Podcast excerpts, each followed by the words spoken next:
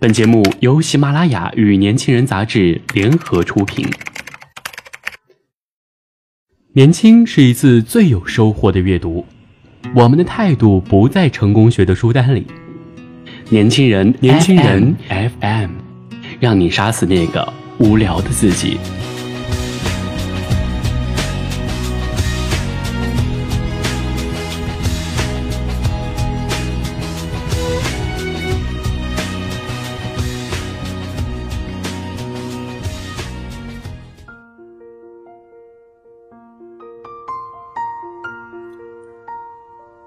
大伯年轻的时候，未过世的奶奶给他找了一份在陶瓷厂的工作。工作虽然辛苦，却还算稳定。他做了一段日子后，却辞职了。亲戚朋友问起来，他只是说：“我和那些工友们相处不来。”在做了很长一段时间的无业游民之后，大伯又开始倒腾起古董。他每次来家里，都会向我爸炫耀他新淘来的古董。三儿。你看我这块石头怎么样？老爸就说：“哥，你别说这些没用的，我就问你，三百块钱你能把这石头卖出去吗？”然后大伯不说话了。三十岁，他结过一次婚，后来老婆出轨，为他留下了一个儿子，就和他离婚了。此后他就一直单着，周围的人都劝他再找个人吧，这样也不算是个事儿。他一直找借口敷衍过去，说等儿子大点儿，等儿子上了大学，等儿子结婚之后吧。现在他已经有了快两岁的孙女了，却还是孤孤单单的一个人，住在我奶奶过世之后的房子里。家庭聚会的时候，大伯不常说话，偶尔说几句，哪怕是一句很没营养的奉承，也没人认真听。于是，在没人理他的时候，我都会冲他笑笑。然后耐心听他说一些没有实际意义的话。然而我一认真听，他倒是变得手足无措了。上一句是“如如，你要听父母的话呀”，然后闭上眼睛，似乎在认真思考下一句该怎么说。在睁开眼睛的时候，却只说了前言不搭后语的“好孩子，好孩子”。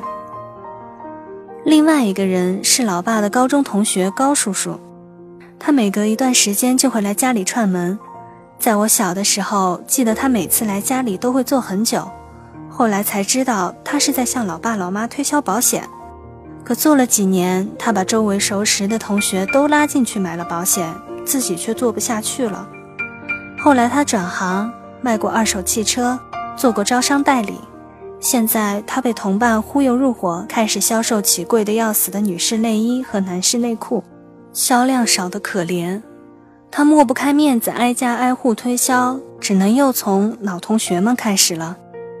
过年前一个礼拜，他再次拜访，和之前的每一次我看到他时一样，永远都是风尘仆仆的样子，那种要使出浑身解数说服别人的决心写在脸上。他一坐下，车轱辘话就像连环炮弹突突射出来。这款磁疗内衣呀，有减肥防癌的功效。你看人家大明星都用这个，老爸想要帮他分析现在的市场情况，他只是反复说，好几个卖这个的人都赚了大钱，这路子没问题。只有偶尔响起的电话才能打断他的滔滔不绝。老妈顺势让他喝口水，喘口气儿。接下来我们又被迫听着推销了六个小时的磁疗内衣介绍，送走了他，老爸叹了口气。我啊，现在就怕你高叔叔以后变成你大伯那样。他们活得都很辛苦，生活就是一场战争。我敬佩那些在这场战争中挣扎着活下去的人们，可不是所有人的挣扎都值得敬佩。其实大伯和工友们相处不好只是借口，他辞职只是嫌那份工作太辛苦。辞职之后，他没有找工作。每天抱着侥幸心理，做着靠值钱古董一夜暴富的梦。离婚之后，他对婚姻感到失望。他才三十岁，却在心里杜绝了重新开始的一切可能。高叔叔换了很多工作，每次都是一遇到问题就推卸责任，推卸不了就干脆撒手不干。他之前做过的任何一行，只要坚持做下去，不半途而废，他的情况绝对会比现在好得多。可是他偏不，原因很简单，因为他想要的只是一种捷径，一种可以让钱来得很快，还可以少付出的方法。他们可怜却更可悲，因为他们所谓的挣扎，不是迎难而上，而是敷衍逃避；不是脚踏实地，而是投机取巧。习惯了未喜不前，习惯了人云亦云，本身缺乏对人和事的理性认识，不动脑子，于是精力和时间就在无意义的挣扎中被消耗殆尽。说到底，他们自己都不知道自己真正想要的是什么，要做到什么地步，要达到什么样的目标。他们只不过迷茫的活着，迷茫的挣扎着。可是这种挣扎真的有意义吗？他们只是看上去很挣扎、很痛苦、很心酸、很委屈，看上去被自己渴望得到某些东西的欲望折磨着，而实际上呢，他们根本舍不得为自己的欲望付出代价，自己都不愿去拼尽全力抓住什么的时候，是根本没有资格奢求别人给你什么的，包括鼓励，包括支持，甚至怜悯。我有个闺蜜。高考发挥失常，考到了一个不好不坏的大学。我回国之后去找她，她带着我参观学校，然后带我去了她的宿舍玩。他们宿舍里一共六个姑娘，我进去的时候是周末的上午十一点。除了我闺蜜，其他的五个女孩都躺在床上，要不就是抱着电脑，要不就是抱着手机。抱着电脑的互相催促：“你弄完了没有？没呢，还差六百字。”你那个哪儿找的呀？闺蜜偷偷跟我说，这是快要交论文了，正在补呢。不过说是补，还不是这抄一点，那抄一点。我有点惊讶，老师都不管的。他被我逗笑了。老师谁管你？都抄也管不过来了。过了十来分钟，姑娘们把问开始舒舒服服地靠在床上看起综艺节目来，时不时爆发出一阵大笑。聊了一会儿天，我想跟闺，我想跟闺蜜推荐几本书，他看上去兴致缺缺，听着我说了一会儿，然后打开笔记本电脑，笑眯眯地向我建议：“我们也来看节目吧。”这其实就是他们的日常生活。没课的时候，大部分时间就窝在宿舍里，抱着手机、电脑追韩剧、看动漫。我说这些挺浪费时间的，他也只是讪笑。大家现在都这样。后来有一次和闺蜜一起吃饭，她告诉我不想考研了。她说，就算研究生毕业了，一样不好找工作，倒不如本科毕业就开始找，还不用浪费那个时间。如果可以，想考公务员。我说，公务员比研究生还难考。对了，你之前不是还跟我说想考会计证吗？怎么样？她摇摇头，那个太难考了。我只能换了一个问，你说特别想考的导游证呢？上次我不是说了，虽然阿姨不同意，可是也可以试一试呀。他摇摇头，导游证也太难考了呀。然后他跟我说，他的很多同学和他一样，对未来感到十分迷茫。然后他又说，我很羡慕你，你那边本硕连读，成绩又好，根本不用担心这些。我只能苦笑。他不知道我在那边一篇论文要改二十遍以上，课余时间我都拿来读课内或课外的原版书籍，或者看美剧、听 BBC 练听力。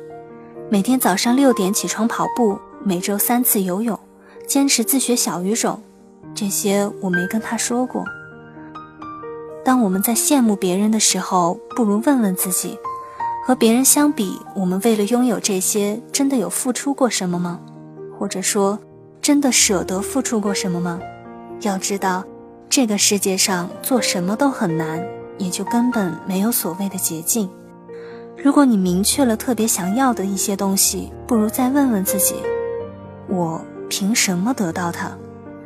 我想得到爱情，却没有开始放低身段去追逐一段爱情的勇气，那我凭什么得到它？我想要在这一行赚很多钱，却没有用心做好它，并且坚持到底的觉悟，反而是遇到困难就逃避，那么我凭什么得到它？我想要在同龄人之中脱颖而出，却没有要比别人付出更多努力的决心，那么我凭什么拥有它？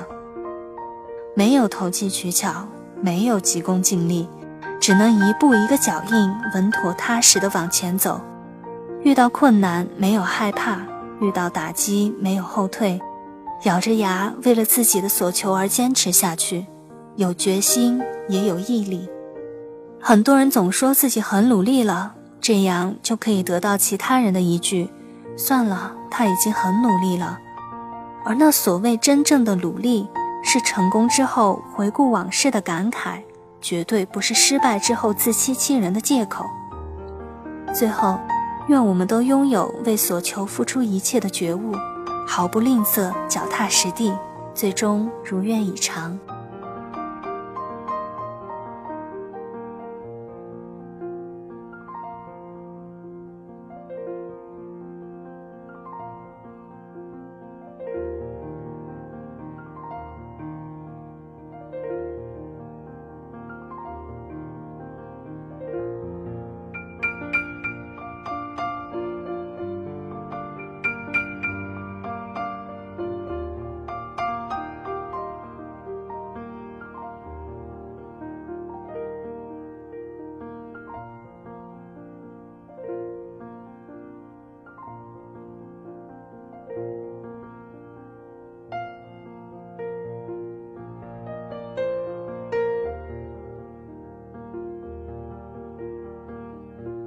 好了，以上就是本期的年轻人夜读。了解更多信息，请关注我们的微信公众平台“ “uc 九八一”，或直接搜索“年轻人”。我是主播莫青，我们下期再见。